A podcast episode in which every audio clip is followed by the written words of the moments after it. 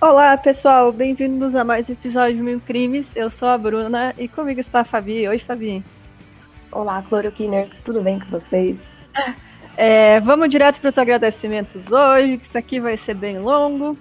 Exato. É, a galera, essa semana, os nossos agradecimentos vão para Sabrina Aguiar, para Dominique Ferreira, Angela Lopes, Anderson Palma e para Vitória Semi. Então, muito obrigada, gente. Vocês são 10.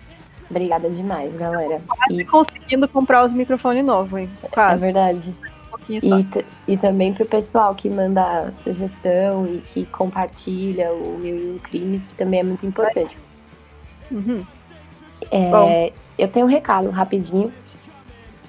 Então, o meu recado hoje é que dia 30 agora, às 18 horas, eu vou fazer uma live. Tem um evento que chama Quarentena Com, que é um evento de quadrinhos, pra, que é online, porque como todos os eventos de quadrinhos, tipo CCXP, Perifacon, foram cancelados por causa do Covid, a gente vai fazer esse evento online.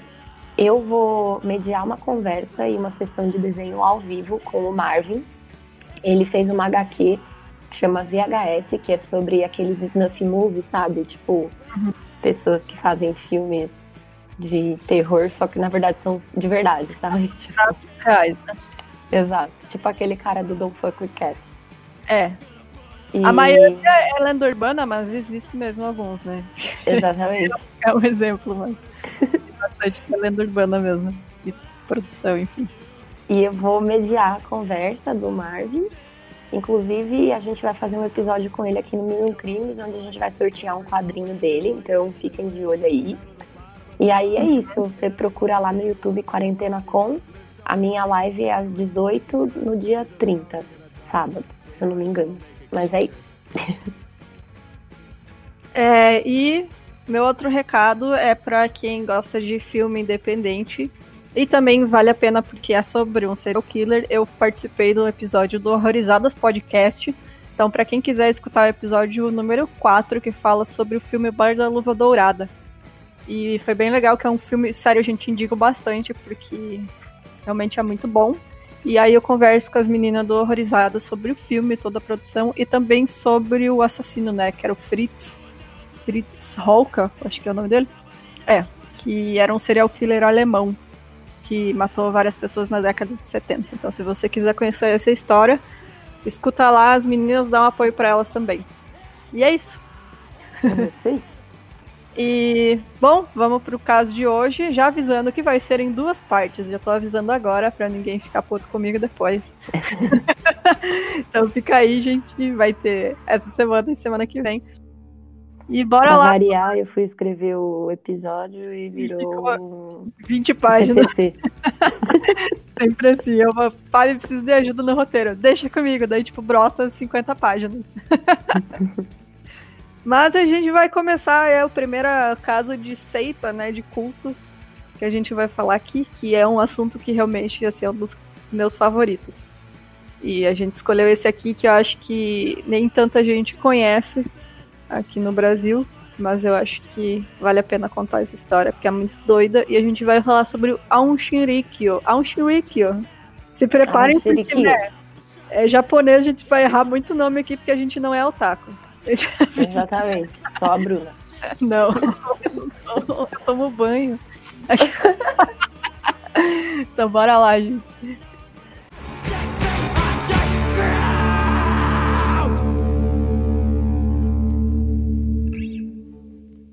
Ah, só pra avisar, isso é um- tipo uma minissérie que a gente tá fazendo de seitas assassinas, né? É, a gente vai fazer. Tá fazendo aí, tem vários episódios em mente sobre seitas apocalípticas e suicidas. Exato. Hum, impressionante o número de, de coisa que tem assim. Nossa, é verdade. Não pode pôr dois caras no canto que eles começam a ser. O que será? Que, que, que será que acontece? Vamos virar o Messias aqui, matar todo mundo. É. É, bom, então vamos começar a contar essa história. O Shoko Asahara, ele nasceu em 2 de março de 55, em uma família grande e pobre de fabricantes de tatame na prefeitura de Kukamo- Kumamoto, no Japão. Ele tinha glaucoma infantil desde o nascimento, o que fez ele perder toda a visão no olho esquerdo e ficar parcialmente cego no olho direito, e já desde cedo, né, desde criança, e portanto ele foi matriculado em uma escola para cegos. E aí nessa escola ele era conhecido por ser um valentão, ele era o bully, né, tirando vantagem dos outros, espancando e extorquindo dinheiro deles. É o que eu fiquei sabendo, tem, eu indico já indicando aqui o Last Podcast on the Left fez uma série de episódios sobre a Onshi Wiki e vale muito a pena ouvir. Então, quem quiser escutar lá, eles também. Mas eles Lembrando falam. que é em inglês. Isso é em inglês. É, por ele ter visão parcial em um olho, já é uma vantagem dos outros alunos que não têm visão nenhuma, né? Então, ah. tipo, ele, ele cobrava para os alunos para fazer favores para eles e daí, tipo, cobrava dinheiro, sabe? Falar, não, uhum. se tu uhum. não me pagar, eu vou te quebrar pau. Fazia um negócio assim. Em terra de então, desde cedo ele era bem manipulador. É, ele era bem manipulador, né? E, tipo, tirava vantagem dos outros, enfim. Uhum. E ele se formou em 77, e aí ele voltou, se voltou para os estudos de acupuntura e medicina tradicional chinesa, que eram carreiras comuns para pessoas cegas no Japão. E aí ele se casou no ano seguinte e eventualmente teve 12 filhos, o mais velho deles nasceu em 78. E aí, em 81, ele foi condenado por praticar farmácia sem licença e vender medicamentos não regulamentados, pelos quais ele foi multado em 200 mil é, ienes, né? Que é mais ou menos 10 mil reais. Então aí a gente vê que o cara sempre foi um pilantra de marca maior. Ele era o legítimo pilantra. Espertinho. O interesse de Choco pela religião teria começado mais ou menos ali nesse momento, quando ele começou a praticar farmácia, né? Sem licença. Tendo sido casado recentemente, ele trabalhou para sustentar a sua grande e crescente família, afinal de contas, ele teve 12 filhos. E ele dedicou seu tempo livre ao estudo de vários conceitos religiosos, começando com astrologia chinesa e taoísmo. Mais tarde, ele praticou esoterismo ocidental, yoga, meditação, budismo e cristianismo esotérico. Eu não, não sei exatamente o que seria cristianismo esotérico, mas. É, é o que estava em alta nos anos 70 e que originou muitas seitas, inclusive a do Charles Manson. Ah. Que é tipo essa visão esotérica do cristianismo. Você pega a Bíblia, mas você interpreta ela de um modo esotérico, assim, uhum. tipo. Enfim, eu não sei explicar direito isso, eu prometo que na próxima vez que a gente fizer sobre. A gente vai descobrir vamos fazer uma pesquisa mais aprofundada, porque esse, assim, não foi tanto o lado religioso que ele chamou a atenção, né? O show foi mais outras coisas. Então, quando a gente fizer sobre outro, outra seita que teve mais esse lado, a gente fala mais aprofundado sobre isso. Exato. Mas é um negócio que, assim, nos anos 70 tomou o mundo inteiro, e acho que até hoje tem seita e religião que segue isso, sabe? Sempre que alguém fala a palavra esotérico, vem um cheiro de incenso no meu nariz, sabe? Tipo, é. é meio isso que eu penso. Aquelas lojas de shopping, lembra? Que ah, vendia... muito bom, meu cheirinho de incenso. Bom, em 1984, o Shoko Asahara formou a Ao Shinsen. Não, Ao Shinsen Nokai, que era apenas uma aula de yoga e meditação. Ele mudou seu nome de Shizuo Matsumoto para Shoko Asahara e renomeou seu grupo para Aoshinikyo em 1987. O Shoko Asahara havia experimentado ilusões de grandeza desde 1985. Enquanto ele meditava, ele afirma que o deus Shiva tinha sido revelado para ele e havia designado ele como Abiraketsu no Mikoto, nossa, o meu japonês, gente. Então, ó, show de bola esse é, galera que fala japonês vai dar um desconto pra gente. Desculpa, gente. É, isso significa o deus da luz que lidera os exércitos dos deuses. E que ele deveria construir o reino de Shambhala, uma sociedade utópica composta por aqueles que desenvolveram poderes psíquicos. Então já não começou. Sei, já tava maluco, né? já, já começou aí a doido. desandar. É. E aí, depois disso, uma ordem monástica foi estabelecida e aí muitos seguidores leigos se uniram. Ele ganhou credibilidade ao aparecer na TV e capas de revistas. Ele era realmente aquela celebridade é, que tipo as Walter pessoas... Mercado, assim. É, e que as pessoas chamavam assim porque era tão bizarro, sabe, o que ele fazia, que, tipo, chamavam ele pra ir no programa e fazer as coisas loucas dele, Uhum. sabe? E aí tem, a gente vai deixar o link, né, de uma dessas vezes que ele foi na TV. E daí tem, tipo, os caras ah, mostra uma foto assim dele como se estivesse flutuando, sabe? E daí ele fala, ah, eu faço isso, é, eu levito no ar. Hum, E daí ele faz uma, um negócio, uma mulher deita no chão e ele, tipo, bota o dedo na cabeça dela e ela começa a ter espasmo, sabe? É, nossa. tipo, é um negócio muito que você vê também em cultos evangélicos, né? Aquela coisa Ah. de, tipo, a pessoa fica num êxtase e se deixa levar e acha que o cara realmente tem algum poder, né? Sim, Então, fazendo era mais- curando É. câncer ao vivo. né? E, é, esse tipo de coisa. E aí, tipo, é muito bizarro você ver, porque ele era realmente, assim, uma, uma subcelebridade bizarra. Se fosse no Brasil, ele ia estar na Fazenda, com certeza. É, e aí, então, com isso, ele alcançou gradualmente o número maior de seguidores. E ele também começou a ser convidado para conferências em universidades. Ele escreveu vários livros religiosos, incluindo os títulos Além da Vida e Morte e Iniciação Suprema. É, eles também, outro jeito que eles faziam recrutamento é porque eles tinham mandado fazer um anime. Porque, né, Japão, Hum. eles têm anime de tudo. Você procurar um anime de uma pessoa cozinhando, sei lá o que vai ter. E aí eles usavam, esse é um filme, a gente vai deixar o link também, tem uma hora e pouco. E é muito bizarro, porque, tipo, ele é como se ele fosse o Jesus, assim, no anime. É, é muito estranho. E, bom, o grupo acreditava em uma doutrina que girava em torno de uma mistura do budismo indiano e tibetano, além de crenças cristãs e hindus, especialmente relacionadas ao deus hindu Shiva. Eles acreditavam que o Armagedon era inevitável e seria na forma de uma guerra global envolvendo os Estados Unidos e o Japão, e que os não membros estavam condenados ao inferno eterno, mas poderiam ser salvos se mortos por membros do nossa. culto. Aí já começa a ficar perigoso a maluquice. Então, apenas membros do culto iriam sobreviver ao apocalipse e depois iriam construir o reino de Shambhala. Então, É, é, assim, nada contra as pessoas acreditarem naquilo que elas quiserem, sabe? Não tem problema nenhum. Mas, É. cara, isso daí já, tipo, começar nessa viagem de, ah, se a gente matar outra pessoa, a gente purificar a alma dela, ela vai ser salva, sabe? isso aí Tipo- já fica perigoso. É, deixa aí pro inferno, velho. Precisa matar, não. Pode deixar. Se preocupe comigo, não. Deixa. Bom, em 1987, o grupo, após mudar o nome de Ao Shinsen Nokai para Noka, Nokai, é que aqui eu escrevi errado, É. para Shirinkyo, eles estabeleceram uma, uma filial em Nova York e no ano seguinte eles abriram uma sede em Fujinomiya e é isso. O Shoko Asahara solicitou o registro do governo e, embora as autoridades inicialmente se mostrassem relutantes, após uma apelação, o governo metropolitano de Tóquio acabou concedendo o reconhecimento legal como uma é, instituição religiosa, isso em agosto de 1989. Eu tinha um mês de vida. Concedendo-lhe privilégios como incentivos fiscais e liberdade da supervisão governamental.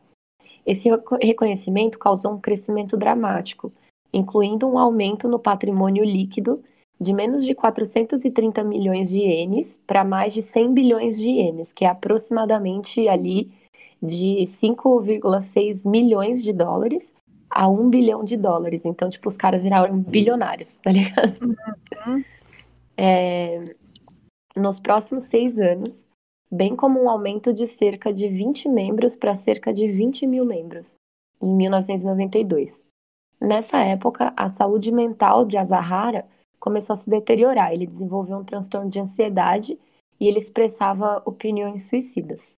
Eu só vou falar aqui uma coisa curiosa, que é, assim, os ouvintes sabem, né, que eu tava, eu fiquei presa na Áustria, né, durante a quarentena aqui do, do Covid, e lá, olha só que interessante, se você é praticante de alguma religião, você tem que pagar uma taxa para o governo, tipo, porque é um país que não é, é um país, como chama quando o país não Laico. tem religião? Isso, é estado laico, de verdade, não igual aqui, É, sabe? não, não igual aqui. Exatamente. E aí, tipo, se você é um cidadão que você se declara judeu, ou se você se declara é, católico, ou o que seja, você paga um imposto que é para ir para sua instituição. É bem interessante isso. Devia uhum. ter aqui. É, mas aqui não, né? Aqui você abre uma igreja para ter isenção fiscal. Exatamente. E lavar dinheiro. Exato. Mas é. Enfim, a popularidade drasticamente crescente do grupo também viu um aumento no comportamento violento dos seus membros. No ano anterior ao seu reconhecimento pelo governo de Tóquio, um membro do culto chamado Terayuki Majima se afogou acidentalmente durante um ritual. Aí o corpo dele foi cremado com os ossos é, restantes moídos e espalhados sobre um lago próximo. Um dos membros do grupo, que era amigo do Terayuki, ele foi assassinado por outros, agindo sob ordens do Shoko Asahara, depois de ficar desiludido com a morte do amigo e tentar sair do culto. Então, assim, você entrou, você vai ficar. É, tipo... É, eles eram torturados, né? E, tipo, eles passavam fome, passavam, assim, de tudo. Eles eram literalmente torturados por esses é, rituais que eles faziam, né? É, então, se tipo... eles desconfiassem que você tava, tipo, descrente ou que você tava desmotivado, era muito sinistro, assim. Os caras faziam de tudo para provar que eles estavam, é, tipo, que eles não eram traidores, por, vamos é. por assim. É, e aí não foi só esses dois que morreram, né? Tiveram vários que Sim. foram mortos pelo próprio culto, porque, ou acidentalmente, durante esses, essas coisas ridículas assim, que eles faziam, ou, ou, é, ou foram assassinados por tentar sair. E aí, por que, que eles ficaram. Como que eles ficaram tão ricos, né? Como que ele ganhou tanto dinheiro? Porque quando a pessoa entrava, ela dava todo o dinheiro dela pro culto. Tudo que ela tinha, é. Tudo que ela tinha, ela dava. Então, tipo, ele foi acumulando todas as riquezas de todo mundo, assim. E o mais interessante é que, por ele falar que era. Ele tinha esse lado meio que, tipo, ah, ele tava do lado da ciência, né? E aí ele, uhum. ele atraiu muita gente que era rica e tinha. E, tipo, tinha conhecimento científico, sabe? Pessoas que você não espera que entrem pra um culto suicida, mas ele atraiu, tipo. Exato, então, tipo, estudiosos. É, gente muito... estudada, ele tinha também um ótimo relacionamento com a, os estudantes, os, estudiosos mesmo, assim, tipo, professores de universidade, uhum. sabe? É. E várias das trás... nesse culto e acabaram Exatamente. se fudendo E aí, todo esse negócio faz parte de como você fazer lavagem cerebral numa pessoa, né? Você uhum. privar ela de comida, de contato social com família, com a própria sociedade, enfim. Você deixa aquela pessoa presa naquele ambiente, ela não pode fazer mais nada e sem comida ela não consegue pensar, ela tem, o tempo inteiro ela que pensar a coisa do, do, do culto, sabe? Então, tipo. É, você quebra ela, né? Tipo, então é, é muito comum de acontecer. A gente vai ver vários casos que a gente vai contar exatamente isso. As pessoas passam fome, que são torturadas, psicologicamente também torturadas, né? Isso acontece aí, principalmente até com é, vítimas de sequestro, né? Síndrome de Estocolmo. É, é. É e aí, isso. tipo, por isso que, não sei, cara, as pessoas ficam falando, ah, eu nunca faria isso, mas, tipo, a gente não sabe. Exato. Porque nenhuma dessas pessoas faria isso por livre e espontânea vontade, elas foram levadas a fazer isso, sabe? Uhum. E aí, por isso que eu acho que eu acho, eu acho tão fascinante esse tipo de coisa, que você fica, meu, até que ponto é vontade da pessoa, sabe? Sim. E até que ponto ela foi levada a fazer aquilo. Então, é muito interessante mesmo. Então, três meses após o reconhecimento como instituição religiosa, seis membros da Unshinrikyo se envolveram no assassinato de um advogado, chamado Tsutsumi Sakamoto, porque ele estava trabalhando em uma ação coletiva contra o culto, assim como a sua esposa e o filho também foram assassinados. O Shoko tinha avançado anteriormente o conceito de Poa, que é uma doutrina que afirmava que não apenas as pessoas com karma ruim estavam condenadas a uma eternidade no inferno, a menos que elas fossem renascidas através da intervenção de pessoas iluminadas, mas que era aceitável matar aqueles em risco de mau karma para salvá-los do inferno. Então ele convenceu Nossa. os membros a falar, a matar esse cara que estava ameaçando ele, né? Uhum. Porque falando para eles, ó, vocês estão salvando ele e a família dele do apocalipse que vai vir. Então, se vocês matarem ele, vocês vão salvar eles. É, porque se ele morrer de outras causas, ele vai pro inferno. Exato. Então, é só morrer na mão de membros da Onshinri que você tá salvo. É, e o, eu tenho várias versões, né, de por que que tem uma versão que diz que esse cara, ele conseguiu um processo, ele estava com processo judicial, e aí ele conseguiu uma amostra do sangue do Choco, e porque ele dizia que o sangue dele era mágico, sabe? Tinha propriedades diferentes. E aí, tipo, o teste diz que não tinha nada diferente no sangue dele. Nossa. É, e aí esse cara ia divulgar e tal. E daí ele tava, assim, maluco que ia divulgar que ele não tinha nada de diferente e, e resolveu matar ele. Hum. Mas o Sakamoto ele era conhecido por ser um advogado anti-seitas. Ele já tinha tido sucesso com o um processo contra a Igreja da Unificação, a pedido de familiares dos membros o plano dele era fazer o mesmo com a Anshin Rikyu, que era mostrar que seus membros não entravam para o grupo voluntariamente, e sim eram enganados e atraídos por mentiras, e provavelmente sendo mantidos nele contra sua vontade por ameaças e manipulações. E além disso, é, itens religiosos eram vendidos a membros do culto por preços exorbitantes. É, a gente vê isso aqui no Brasil também, né? Olha só. Álcool ungido. Por 500 É, reais. água. água ungida. É, então. Né, aqui não acontece nada, os caras podem fazer isso à vontade. É, isso drenava o dinheiro das famílias daqueles que participavam. Então não interessa se, tipo, a outra, o resto da família não participa do culto. Se um cara, se uma pessoa Já participa, ele vai usar todo o dinheiro da Exato. família, a família vai ficar fodida, porque não vai ficar, vai ficar pobre. Então, se o Sakamoto tivesse sucesso, mais uma vez, né, nesse processo, todo o dinheiro da Anshiriki poderia ser perdido, né, com indenizações para as famílias. Então, às três da manhã do dia 4 de novembro de 89, vários membros da AON entraram no apartamento do Sakamoto carregando seringas com cloreto de potássio. O interessante é que eles tinham planejado matar ele no, na noite, no, no dia anterior, né, no dia 3, numa estação de metrô, só que era feriado nacional no Ah. Japão e o cara nem foi pro trabalho, ele estava em casa. Então eles foram até a casa dele e a porta estava aberta, estava destrancada. E eles entraram. Então, o Sakamoto, na época, com 33 anos, ele foi atingido na cabeça por um martelo, então recebeu a injeção de cloreto de potássio. Ele estava demorando para morrer pela injeção, então ele foi estrangulado. A esposa Nossa. dele, que era chamada Satoko, que tinha 29 anos, também foi espancada e morreu com a injeção. E o filho deles, o Tatsuhiko, com pouco mais de um ano de idade, também foi assassinado por injeção letal. Então, os membros da ONU quebraram todos os dentes dos corpos para dificultar a identificação, e eles colocaram cada um um barril de metal diferente, que então foram enterrados em três regiões diferentes. Esses corpos só foram encontrados em 1995, que é depois que um dos membros confessou os assassinatos, né, depois que eles foram presos, presos em relação ao ataque terrorista no metrô que eles fizeram, no metrô de Tóquio, que aí explodiu, né, que eles ficaram famosos no mundo inteiro. Sim. Então, a gente tipo, vai contar desse ataque terrorista mais pra frente, mas assim, gente, é o maior ataque terrorista desde a bomba atômica. É, no Japão. E o interessante é que poderia ter sido muito pior. Só não Sim. foi porque eles foram incompetentes no que eles fizeram, né? Sim, Porque sim. se eles tivessem Não, não, não, não, sucesso, não, não, sem cara. spoiler, sem spoiler. É. Sem spoiler. Assim, morreu várias pessoas, né? É, já, já. Já foi bem ruim, Já exato. foi muito ruim, mas podia ter sido muito, muito pior, Sim. realmente.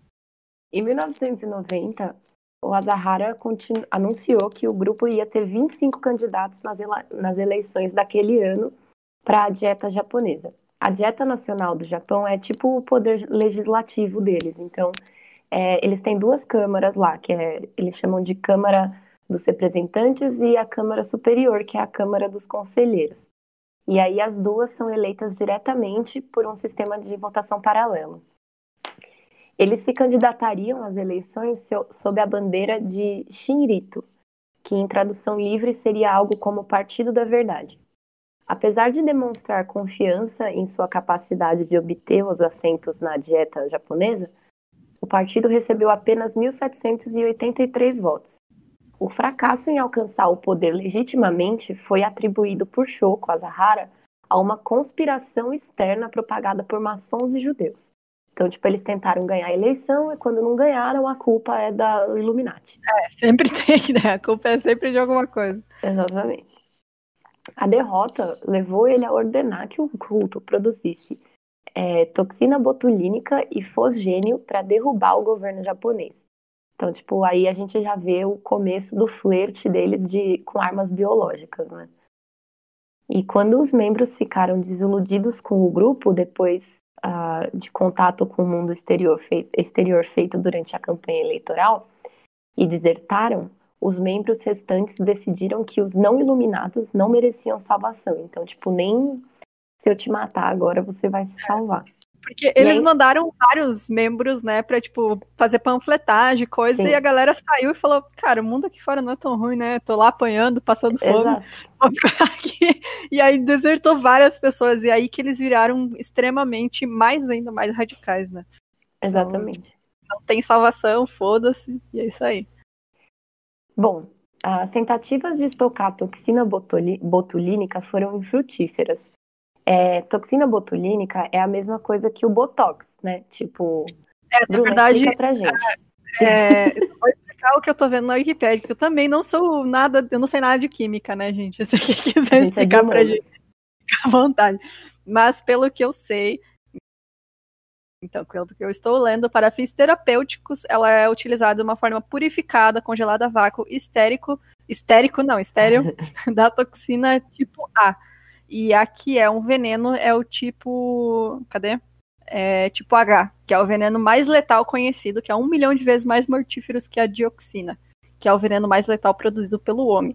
Então, então tipo, já entenderam. É realmente um negócio muito forte. Assim. Exato. É. Então eles tentaram estocar essa toxina botulínica, mas não ah, conseguiram. Deixa é. eu falar aqui, estima-se que 28 gramas poderia matar 100 milhões de pessoas. Bom, vocês tipo, entenderam, né, gente? O negócio é complicado. É.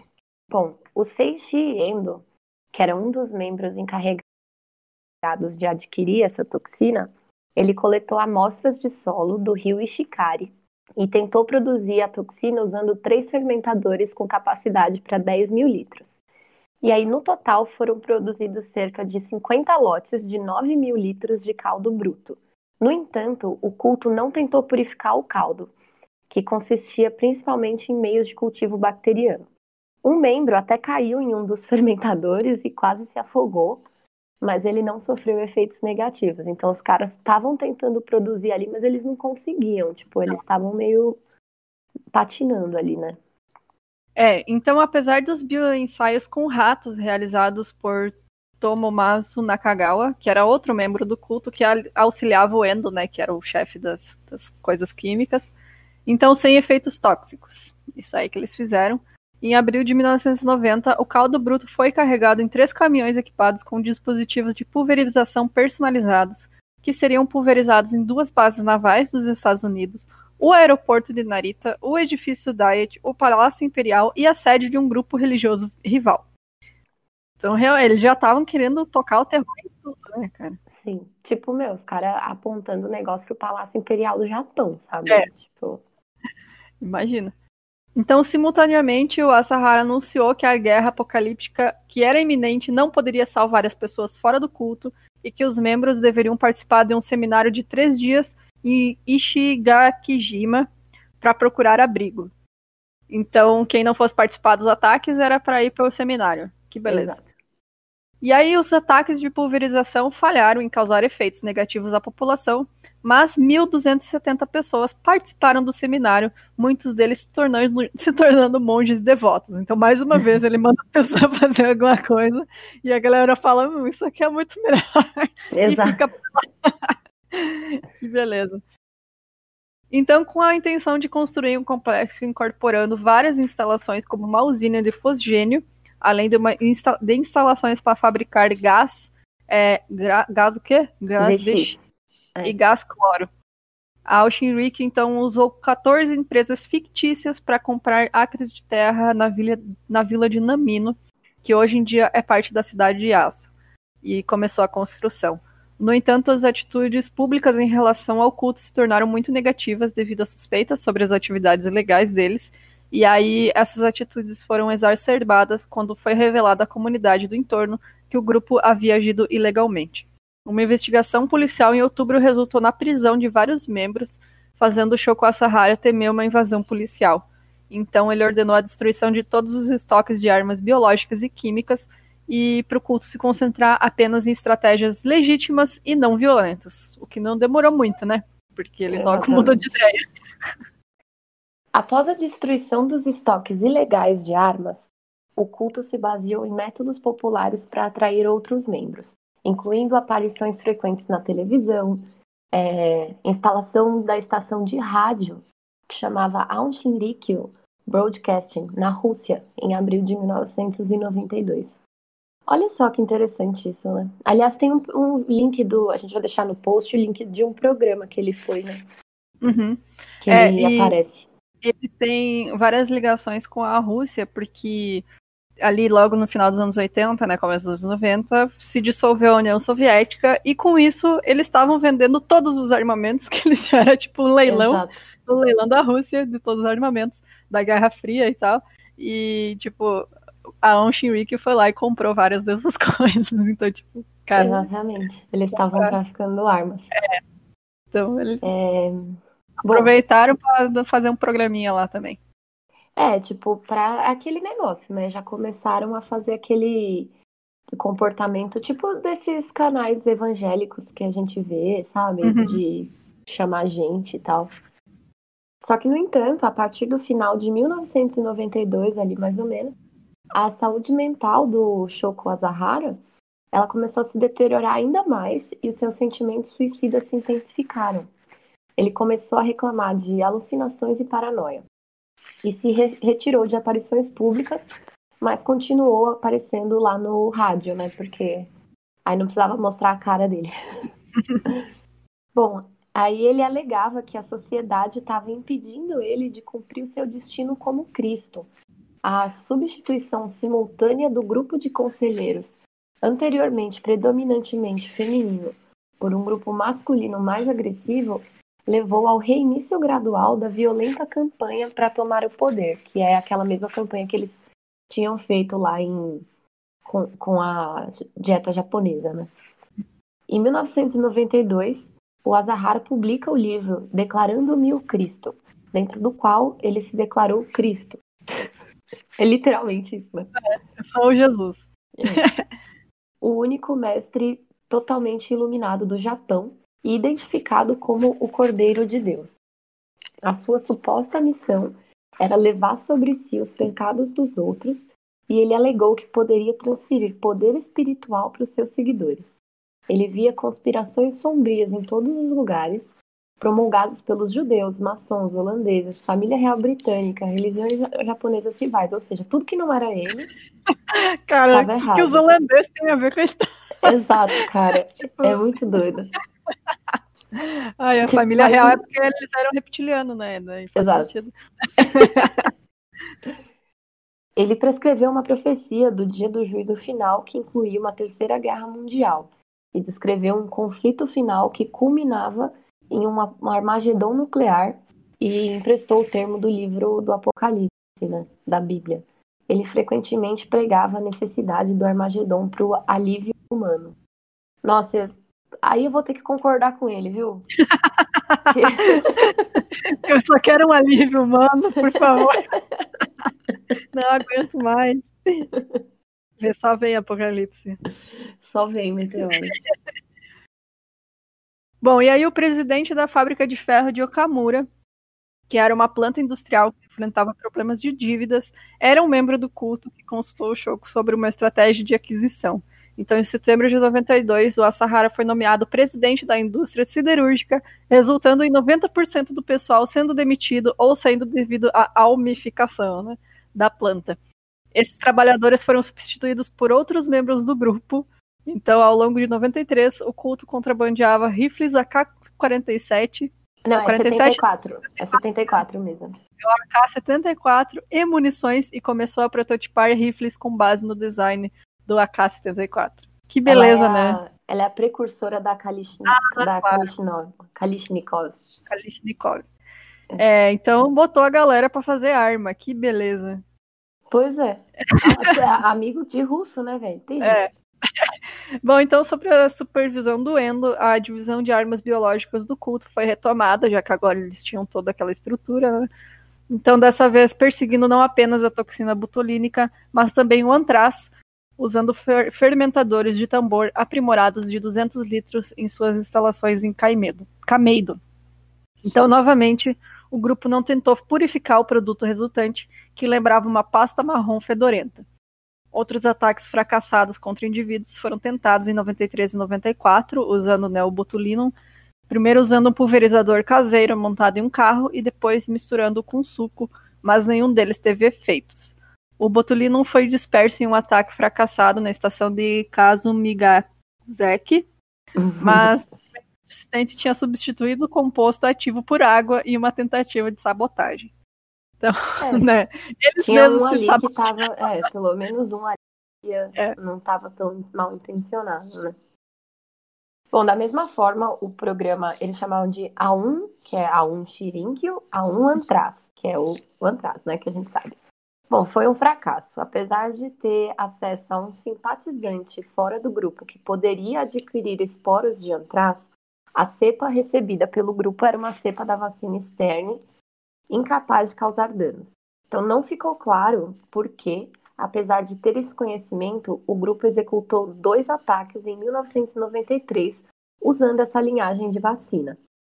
Uma vez no telhado do prédio da sede em Cameido e outra em um caminhão com um dispositivo de pulverização personalizado também. E aí destinado ao edifício Diet, Palácio Imperial e a Torre de Tóquio. Ambos os ataques não causaram efeitos além de um mau cheiro relatado pelos transeuntes.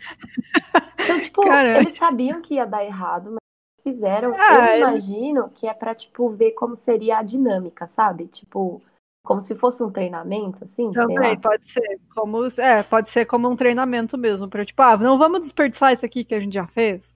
Vamos aproveitar todo o equipamento e vamos lá testar, ver o que, que acontece, né? Como é, vai como funciona, e tal. Exatamente. E a galera, hum, quem que peidou aqui? Foi isso. tipo isso. No verão de 1993, Endo tentou uma estratégia diferente. Dissecando a lama, os esporos de antraz poderiam se espalhar como pó e não por pulverização líquida, né? Isso foi conseguido com um secador de ar quente. Nakagawa afirmou que foi feita uma tentativa de espalhar esse pó pelo centro de Tóquio, mas isso também não teve efeitos. O fracasso total do programa de armas biológicas convenceu o Shoko Asahara a se concentrar na, na divisão de armas químicas de Masami Tsuchiya. Ah, falei certo? Não, provavelmente, mas é o que tem para hoje. Em meados de 1993, enquanto o Endo seria promovido dentro do culto a ministro da Saúde. Parece o Brasil, né? Que coloca na. Ah, coloca os caras assassinos, pô, enfim. É. Em 1994, nenhum outro ataque usando armas biológicas foi tentado. Aí, assim, é, o, eu estava vendo uma entrevista de uns estudiosos, né, de, era um, um, estudioso de armas químicas, inclusive a gente fala mais sobre ele no final do episódio, mas o que eles disseram é que o pessoal da Auschwitz, eles tinham muito conhecimento teórico, sabe? Uhum. Eles liam muito livro, mas no, na hora de fazer a parada na prática, eles não sabiam como manusear os produtos, sabe? Por isso é. que eles não, por isso que eles falhavam tanto, sabe? Eles acabavam com um produto que não era puro, né? Então, ele não funcionava. E aí, muita sorte também isso. Bom, o, esse cara aí, né, o Masami Tsuchiya, ele tinha estabelecido um pequeno laboratório em seu complexo que chamava Kamikuishiki. Nossa, gente, desculpa, viu? Desculpa. Isso em novembro de 1992. Uma pesquisa inicial que foi realizada na Universidade de Tsukuba, onde ele tinha estudado química, e aí ele sugeriu para um consultor Shirinkyo, que era o encarregado de pesquisar armas químicas, né, que seria mais fácil e mais econômico sintetizar o gassarim, que era mais, que aí eles não seria mais difícil deles serem pegos, sabe? Então, é, olha só que interessante, eles tinham uma divisão de pesquisa de armas uhum. biológicas dentro da Lincoln, né? E aí, posteriormente, esse cara recebeu uma ordem para produzir uma pequena quantidade. Bom, então depois que essa pequena quantidade foi pro produzida, o Murai ordenou que o Tsuchiya produzisse cerca de 70 toneladas. Caralho, meu, 70 é toneladas. Coisa, meu Deus, cara. E aí, quando ele protestou, observando que esse nível de escala não era viável em um laboratório de pesquisa, uma fábrica de produtos químicos foi encomendada para ser construída ao lado da instalação de produção biológica da região. E o distrito Fujigamini de Kamikuinshiki a ser rotulado Satian 7, que significa algo como verdade. Então, equipamento tipo, especializado. Vamos comprar uma fábrica. Já que... tu não consegue fazer no laboratório? Vamos Fica fazer tranquilo. uma fábrica. Nossa, Vamos resolver isso aí. E aí, o equipamento especializado e os produtos químicos necessários para administrar a instalação foram comprados usando empresas de fachada da Hasegawa Chemical, que era uma empresa química já pertencente à AON. E, ao mesmo tempo, em setembro de 93, o Asahara e outros 24 membros do culto viajaram de Tóquio para Perth, que fica na Austrália, trazendo geradores, ferramentas, equipamentos de proteção, que incluíam máscaras de gás e respiradores, e produtos químicos para a fabricação de gás sarin. E depois de recomprar os produtos que ficaram confiscados na, na alfândega, o grupo Nossa. fretou aeronaves de Perth para a estação de Banjawar, né, onde eles procuraram depósitos de urânio para fabricar armas nucleares. Cara, tu imagina esses malucos com arma nuclear, nossa, cara, sério. E testarem animais a, efic a eficácia do gás sarin sintetizado. Eles permaneceram na Austrália por oito dias e tentaram retomar em outubro do mesmo ano, mas tiveram o visto negado. A estação de Banjaward seria vendida um ano depois. É, você tem o visto negado, né? Porque você fala, tá vindo fazer o quê? Ah, vou testar é, aqui química nos seus animais e procurar o urânio. Tipo, né? é, muito, é muito um comportamento de terrorismo, né? É. é bom, então, a instalação Satian 7 ela foi declarada pronta para ocupação em setembro de 93, com capacidade para produzir de 40 a 50 litros de sarim, empregando 100 membros da AUN. A ONU estimaria mais tarde que o valor do edifício seu conteúdo em 30 milhões de dólares. Dá para construir 30 hospitais. É. É. Tipo, gente. Ah, não. 30 hospitais não, me enganei mas sei lá quantos que dá. Mas dá melhor construir um hospital do que construir uma fábrica química, né? Bom, apesar dos recursos de segurança e dos equipamentos e práticas de ponta, a operação da instalação era muito insegura.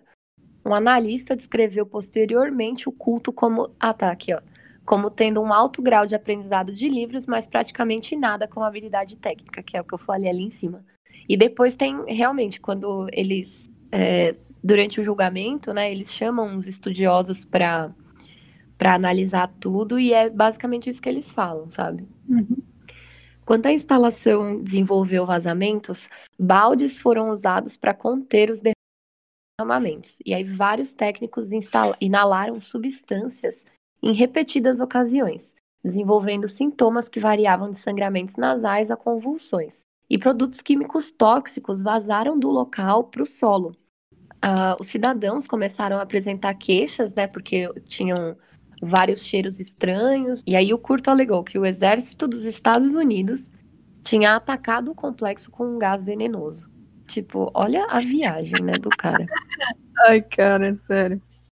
Bom, um acidente na fábrica em novembro de 1934 acabaria por forçar a suspensão da produção, da produção de agentes químicos.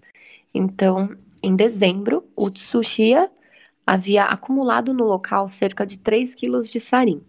E a partir disso, duas tentativas de assassinato foram feitas contra Dai, Daisaku Ikeda, líder da Soka Gakkai, Soka Gakkai que era um movimento religioso japonês rival. Isso lá em meados de 1994. O primeiro ataque envolveu um caminhão com um sistema de pulverização, como usado anteriormente, o sistema de pulverização desse caminhão funcionou mal e acabou pulverizando o sarin no próprio caminhão deles e envenenando os operadores. Cara, era o esquadrão do Didi, né, meu? Fazendo... imagina, cara. Sério, mas tu imagina as pessoas que moravam lá em Roda, não tinham ideia.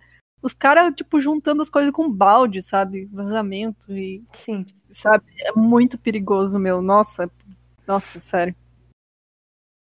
Então, o segundo ataque, ele eles utilizaram um caminhão modificado para incluir um sistema de evaporação baseado no aquecimento do sarinho sobre o fogo de um fogão a gás. Apesar dos avisos anteriores dos membros do culto, é, é Ka, Kazoyuki Takizawa. O caminhão Não, pegou Kazoyu, fogo. Kazu, Kazoyuki. Kazuyoshi. Kazuyoshi. Ai, desculpa. Nossa, eu tô... Nossa senhora. O Kazuyoshi Takizawa, então, ele avisou, né? É, o caminhão pegou fogo durante a divulgação, envenenando severamente o motorista Tomomitsu Nimi e fazendo com que Nimi e Murai e os operadores do caminhão fugissem. O Nimi re- recebeu a injeção de atropina iodo pralidoxima, salvando a sua vida, que realmente tem tem É cura, né? antídoto. É o antídoto, mas É. você tem que dar na hora, porque senão a pessoa morre. Uhum. De novo, fizeram merda, cara. Não morreram por pouco. Então, apesar do fracasso do ataque, os membros da ONU estavam convencidos da eficácia do uso do sarin, levando o Shoko Asahara a nomear o Takizawa como responsável pelas operações da Satian 7.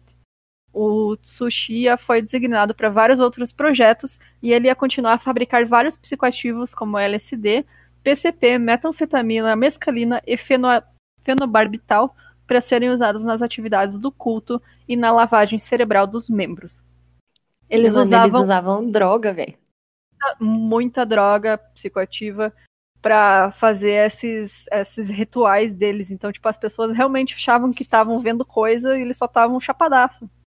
Então, Sim. tipo, Eu vou retirar o que eu disse sobre é, que eu não queria fazer parte desse culto, porque tem uma parte boa, né? No fim. tem a parte boa. Então, não é não usem essa. drogas, gente.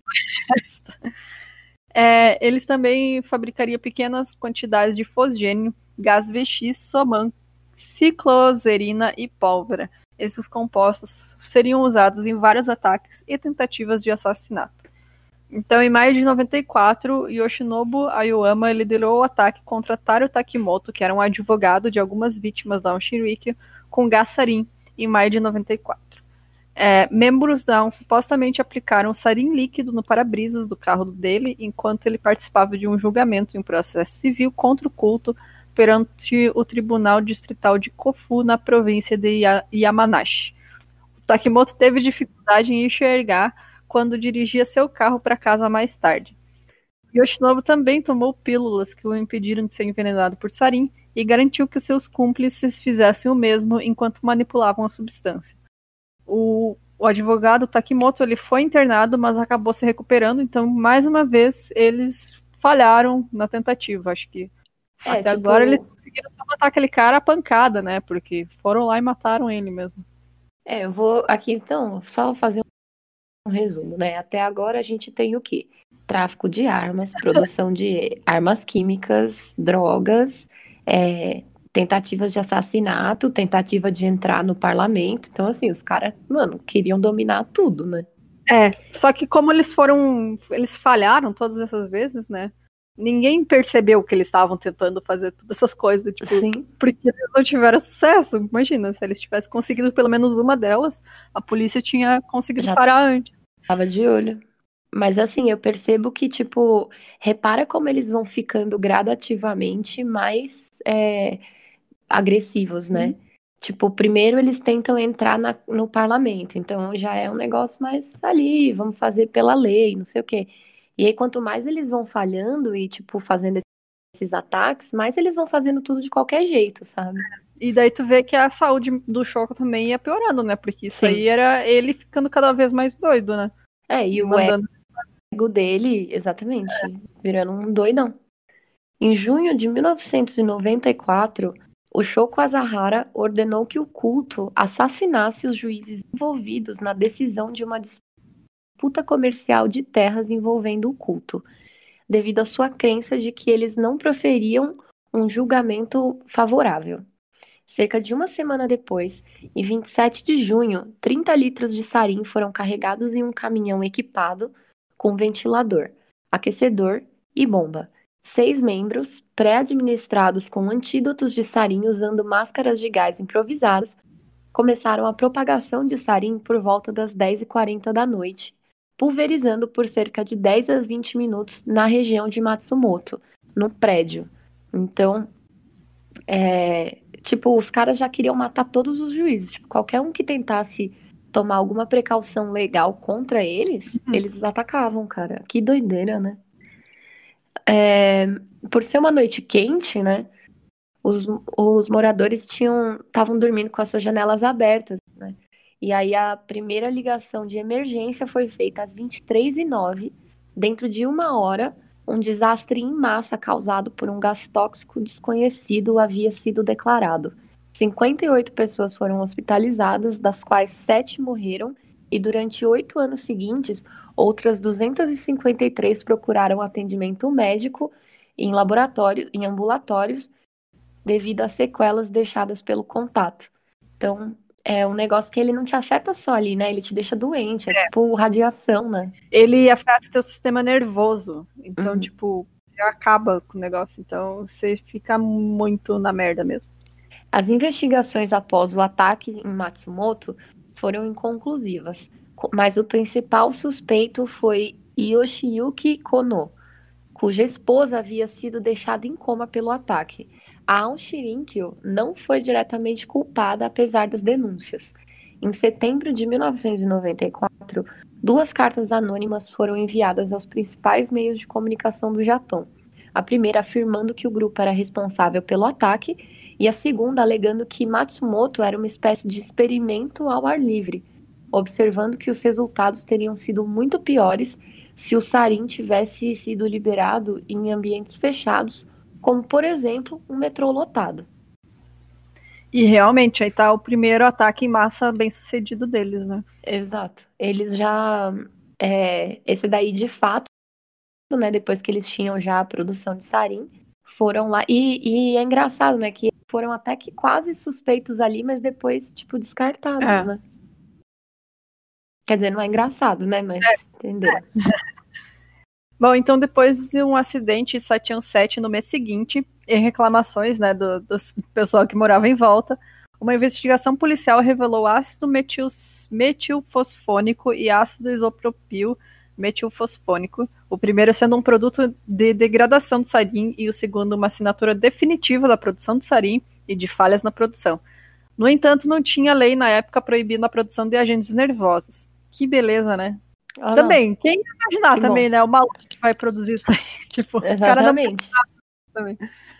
Então, essa evidência foi deixada inalterada, mas vazou para o jornal Yomiuri Shimbun em janeiro de 95, alertando o Shoko e o culto e fazendo com que Nakagawa e Endo iniciasse o processo de destruir ou esconder todos os agentes nervosos e armas biológicas que duraram até o final de fevereiro. Então, as evidências de impressões digitais de um membro da AUM vinculado a um sequestro anterior, além das amostras do solo contaminado com sarin, fizeram com que a polícia fixasse uma data de invasão na fábrica para 22 de março o Choco tomou conhecimento do ataque por meio de dois membros do culto que estavam dentro das forças de autodefesa. Então, você imagina, ele tinha contato em tudo. E ordenou um ataque às linhas de metrô de Tóquio, perto do Departamento de Polícia Metropolitana, na manhã do dia 20 de março, possivelmente como um ataque desesperado para iniciar o apocalipse. Porque realmente ele viu, ficou sabendo que os caras vão vir dia 22 e falou: não, dia 20 vamos terminar com tudo então Exato. é isso aí, acabou o mundo, vai acabar o mundo e vamos isso aí, vamos para a guerra.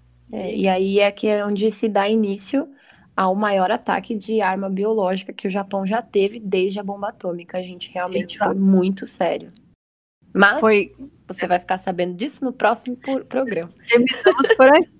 Então, no próximo episódio, a gente vai falar de todo esse ataque do metrô, que foi horrível mesmo. É, falar todos, né, como é que os como é que fala, os sintomas, né, de você, Sim. a intoxicação por lussarim, e no julgamento e tudo mais, né? Nossa, é eu me senti o João Kleber agora. Não, para, para, para. para Semana tudo, que vem para, a gente para, fala. Para, para. Não, gente, é porque senão esse episódio ia ficar gigante. É. E tem muita informação técnica de, de, química que a gente não tem ideia, né? A gente só fala. Inclusive, eu vi, se você for químico, ajuda nós aí dá uma luz. E, mas é, se você for otaku também falar japonês, ajuda a gente. Não nos é xingue. Mas é, é isso. aí estragar o idioma, foi mal. Estamos tentando o nosso melhor. É, tem algum recado para finalizar ou não? Lembrando, galera, quarentena com sábado às 18 eu tô lá ao vivo, mas tem evento o dia inteiro. Ah, legal. E se você quiser nos apoiar, entra lá no nosso site, que tá bem bonito, que a Shirley deixou lindão e tá postando lá toda vez.